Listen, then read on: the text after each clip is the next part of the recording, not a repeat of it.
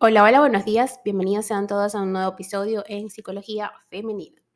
Para quienes son nuevos por acá, mi nombre es Isnaikar Blanco, soy psicólogo clínico y me especializo en la atención a mujeres, trabajando en lo que es el empoderamiento, el crecimiento personal y la autogestión emocional. Y el día de hoy, como viste en el título de este episodio, vengo a conversar sobre la psicología detrás del sexo casual y sé que es algo que realmente a todas nos interesa o nos ha llegado a interesar entender en algún momento de nuestras vidas. ¿Cómo funciona esto de los encuentros casuales con otra persona? ¿Cómo se debe accionar después, antes de ello?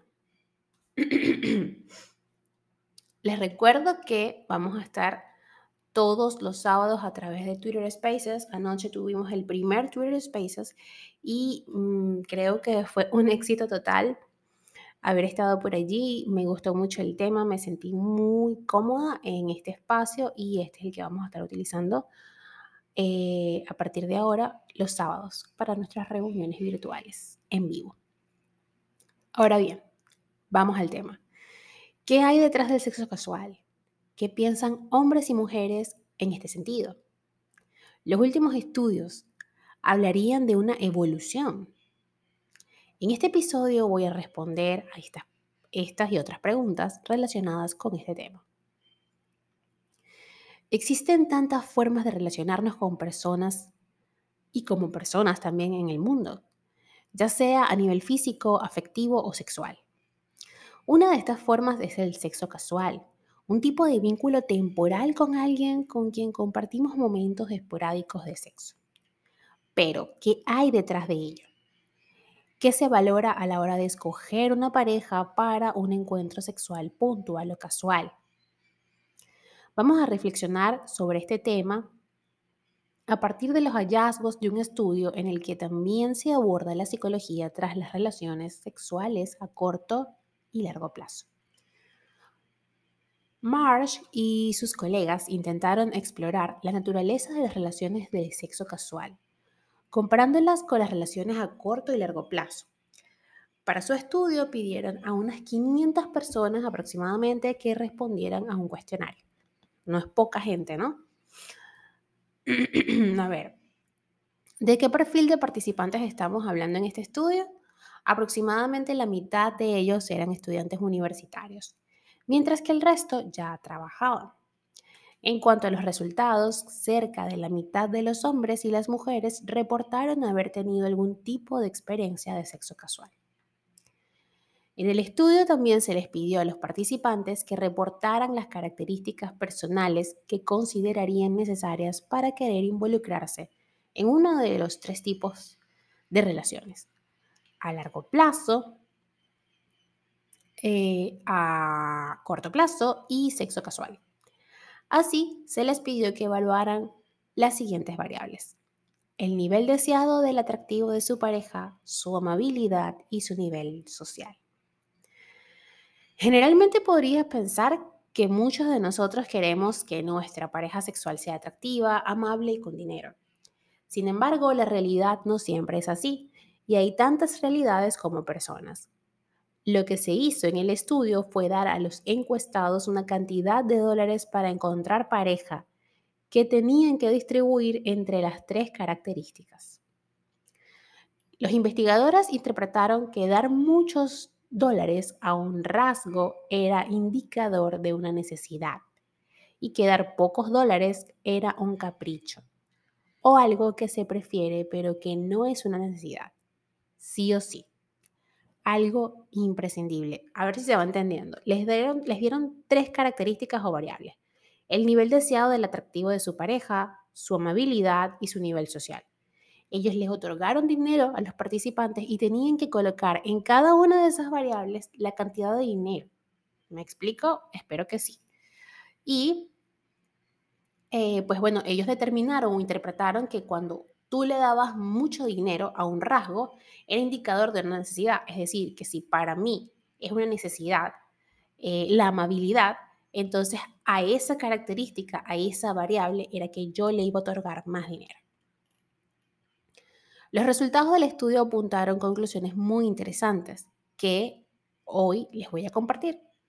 En cuanto a sexo casual se refiere, tanto hombres como mujeres evalúan el atractivo de la pareja como una necesidad y añaden que ven a estas personas en su vida más como en relaciones a corto que a largo plazo. Ahora, hombres versus mujeres, ¿cuáles fueron las diferencias de, de lo que se determinó o se descubrió en este estudio?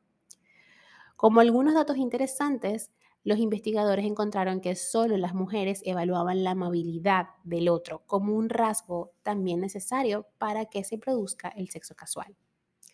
En este sentido, las mujeres vivirían de las relaciones de sexo casual de forma similar a las relaciones con más compromiso o a largo plazo, cosa que no ocurre en el caso de los hombres, y eso, bueno, lo sabemos.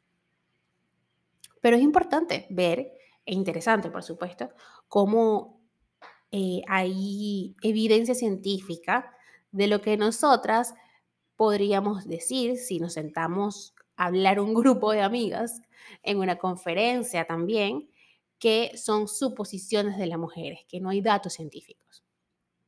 Estos datos también apoyarían la idea de que este tipo de relación eh, de sexo casual, al menos para las mujeres, podrían vivirse como relaciones exploratorias a nivel sexual, pero con la posibilidad de acabar convirtiéndose en una relación a largo plazo. En el caso de los hombres, estos tienden a considerar más las relaciones de sexo casual como una especie de aventura de una noche, valorando como remota la posibilidad para un compromiso más profundo a largo plazo. Más datos. A los participantes varones que reportaron haber experimentado sexo casual, se les preguntó si este tipo de relación había dado paso a una pareja y la mayoría respondió que no, a diferencia de las mujeres encuestadas que respondieron que sí. Para las parejas a corto plazo, tanto hombres como mujeres, el atractivo se evaluó como una necesidad, algo imprescindible para ellos. Pero estas mismas personas consideraron la amabilidad y el nivel social como un lujo o capricho. Imagínense esto. Este hallazgo es consistente con los resultados de gran parte de la investigación actual sobre las relaciones a corto plazo y de sexo casual, que son estrictamente de naturaleza sexual, sin ningún otro componente social o emocional. Por su parte, a la hora de valorar las posibles parejas a largo plazo, se encontró que los hombres aún consideraban el atractivo como una necesidad, pero las mujeres lo veían como un elemento que sumaría, pero que no sería imprescindible. Por otro lado, tanto hombres como mujeres evaluaron la amabilidad y el nivel social al mismo nivel. Estos resultados, sin embargo, no replican de manera exacta los hallazgos anteriores que típicamente muestran a los hombres evaluando el atractivo como algo más importante y a las mujeres valorando el nivel social por encima del atractivo. Esta diferencia podría ser el reflejo de los cambios en una sociedad en la que las mujeres son más independientes a nivel económico. La psicología detrás del sexo casual sigue siendo un tema interesante, que sin duda dará, dará lugar a más investigaciones en un futuro. Lo que está claro es que hablamos de un tipo de relación donde las diferencias individuales son importantes.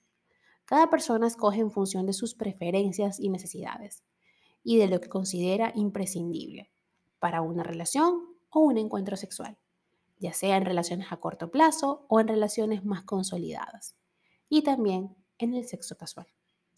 Las diferencias son indiscutibles, están allí a plena vista y pretender que no existen es negar nuestra naturaleza.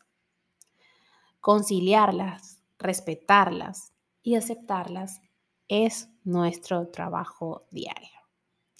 Hasta acá el episodio de hoy, espero que lo hayas disfrutado, espero que haya sido de datos curiosos, como lo fue para mí mientras investigaba para traerles esta información que me parece que sí es interesante, bastante interesante, y que a muchas mujeres nos ha carcomido la curiosidad por saber cómo funciona esto para ellos. Espero que tengan un feliz domingo Y bueno, nos estaremos escuchando en el episodio de mañana. Como es de costumbre en este podcast, eh, las invito y los invito a seguirme a través de mis redes sociales, en Instagram, Twitter, Clubhouse y Twitch como Psiqueplenitud 11, en Facebook como Isnaker Blanco y en TikTok como Isnaker Blanco Psicóloga.